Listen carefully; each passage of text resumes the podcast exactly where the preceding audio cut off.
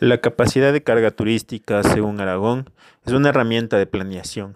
que a pesar de tratarse de una aproximación rigurosa y científica sobre la cantidad máxima de visitantes que puede realizar la visita o la actividad simultáneamente, el visitante busca encontrar un equilibrio para no alterar el entorno natural, el medio físico, los sistemas socioeconómicos del destino, pero también preservar la calidad de la experiencia que se oferta al consumidor. Por otra parte, es importante entender que la capacidad de carga es una herramienta de planeación, la cual requiere decisiones de manejo y no la solución de los problemas de visitación de un destino, lo cual debe de ser determinada finalmente por las características o realidades particulares de cada sitio por separado.